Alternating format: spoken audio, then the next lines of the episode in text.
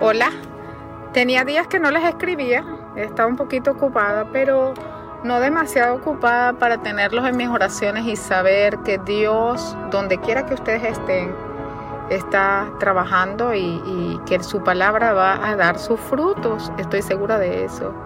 Miren, hoy, hoy les voy a hablar de, de cuando Dios nos bendice.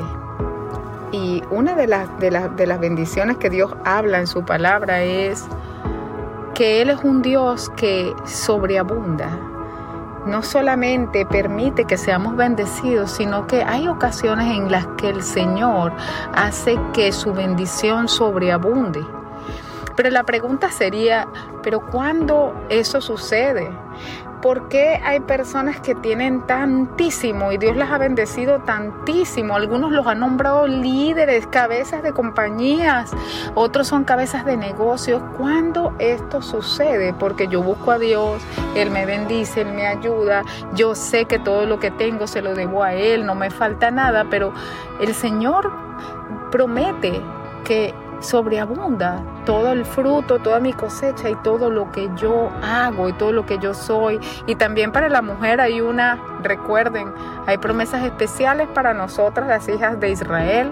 Y esas promesas tienen que ver que el Señor nos dice que bendito es el fruto de nuestro vientre y que sobreabunda el fruto de nuestro vientre. Eso es solamente para nosotras las hijas de Israel. Entonces, pero ¿cuándo eso sucede? Entonces, eh, quería eh, referirme a Deuteronomio 28.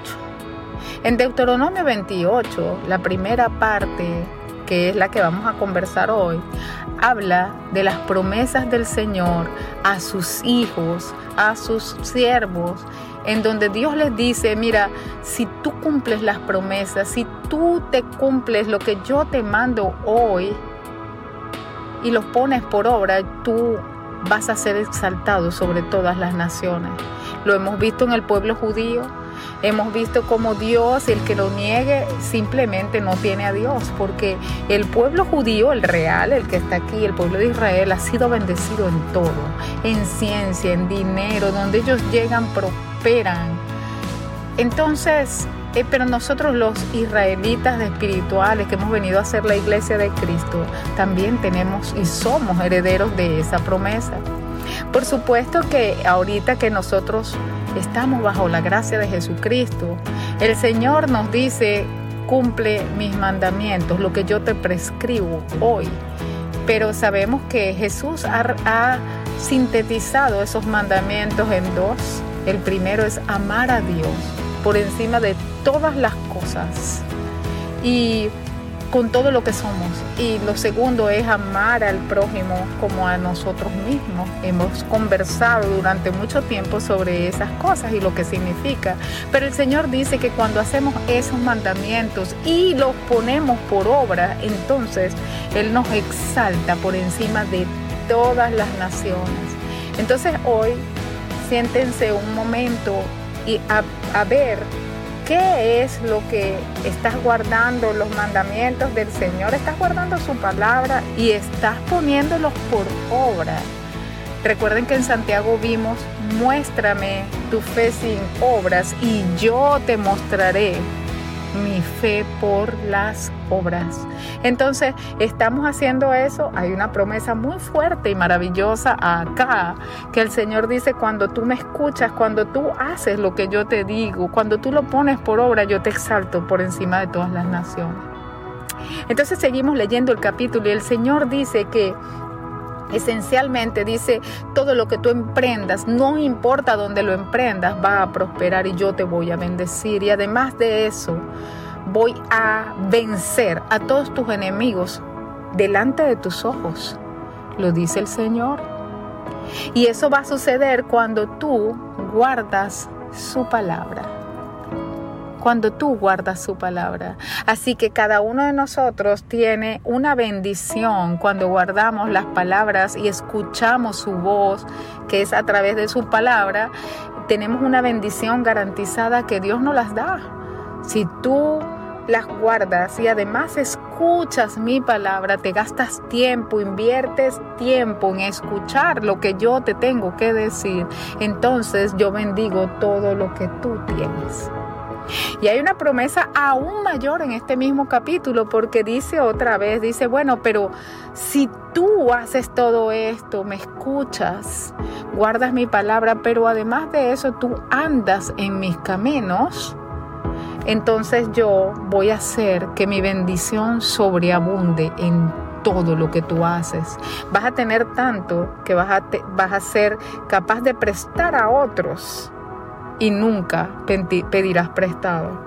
Y esta es una grandísima promesa porque habla no de que Dios te bendiga, de que estés bien, de que Él esté cuidándote, no, habla de una abundancia, de un nivel que vas a tener tanto que vas a poder prestar a otros. Y ustedes saben que cuando tú das un préstamo, tú no solamente recibes lo que prestaste, sino que además de eso tienes un surplus, tienes un una, una, una incremento, tú tienes una ganancia de los intereses sobre lo que tú prestas. No solamente vas a sobreabundar, sino que vas a sobreabundar, sobreabundar, bendiciendo a otros con lo que te sobra, con lo que puedes prestar y además de eso, eso te va a rendir intereses. Eso es grandioso. Y el Señor dice que eso va a pasar cuando tú guardas sus mandamientos, cuando tú escuchas su voz y cuando andas en sus caminos. Entonces hoy estuvimos discutiendo qué es andar en un camino. Entonces hablábamos de, oye, ¿cómo yo llego a Maracaibo? Bueno, te vas por la autopista regional del centro, decimos algunos. Cuando llegues a Barquisimeto, entonces tú agarras donde dice Zulia Así que eh, estar en un camino es, es, es una dirección, una serie de puntos, rutas que te llevan a un destino final. El, nuestro destino final es llegar a la presencia del Señor y ganar la vida eterna. Ese es nuestro destino final. Hemos hablado que queremos seguir los pasos de nuestro Maestro que es Jesús y llegar a ser como Él para presentarnos limpios cuando Él regrese o cuando nosotros nos vayamos con Él. Ese es nuestro destino final, esa es nuestra ruta. Pero en la ruta, ustedes saben que hay cosas en esta vida, ¿verdad? Y tenemos que cruzar para un lado, agarrar un atajo, tienes tiempos de espera, tienes que bajarte a descansar, tienes que reponer el fluido de tu carro si vas en carro tienes que hacer la transferencia de un avión a otro. Hay tantas cosas que pasan en esa ruta. Y hoy analizábamos que la ruta de la que el Señor habla para la sobreabundancia, ¿qué es lo que significa estar en los caminos de Dios? Bueno, significa que esa ruta, ese camino no te lo da un GPS, ¿verdad? No te lo da un mapa. Dios es nuestro mapa él es el camino. El Señor ha dicho, yo soy el camino, Él es la ruta. Y eso significa que en todo lo que tú emprendas, que sea Dios tu timón, que sea Él el que planea, que sea Él el que te lleva a la ruta, el que te guía. ¿Y eso cómo lo podemos hacer? Discutimos hoy. Bueno, lo podemos hacer porque sabemos que podemos orar, sabemos que su palabra nos dice cómo podemos lograr hablar con Él, cómo podemos estar en comunión con Él. Y hablamos de la oración, de la armadura de Dios, de la fe que mueve montañas, de la fe de Dios, de cómo ejecutar la fe, ¿verdad que vimos eso? Bueno, así buscamos al Señor y la ruta Él nos las va a dar a través de su Espíritu Santo, porque el Espíritu Santo, fíjense lo que dice la Biblia, nos guía a toda verdad. Wow, qué interesante que el Señor dice que Él es el camino, Él es la ruta. Y además te dice, pero ¿cómo llego a la ruta? El Espíritu Santo nos guía a toda verdad. Así que el mensaje de hoy es Queremos sobreabundar en la gracia.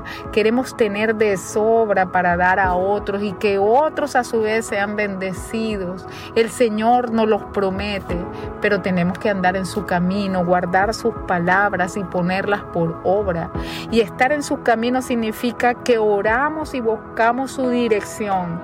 Antes de yo dibujar un mapa, antes de buscar un GPS, antes de buscar las direcciones en internet, yo me siento. Sentémonos a reflexionar y decirle, Señor, este es mi plan. Este es el sueño que yo tengo en mi corazón. Señor, llévame ahí. El tu espíritu que me guíe a toda verdad. Y si nosotros hacemos eso, el Señor promete que nos guía a toda verdad y así estaremos en su camino y sus bendiciones de sobreabundancia vendrán sobre nosotros. Eso es lo que dice Él y yo le creo. Así que yo lo creo y sé que es cierto, lo tomo como verdad y si tú lo tomas como verdad, puedes decir amén. Buenas noches y que todos los, Dios los bendiga. Amén.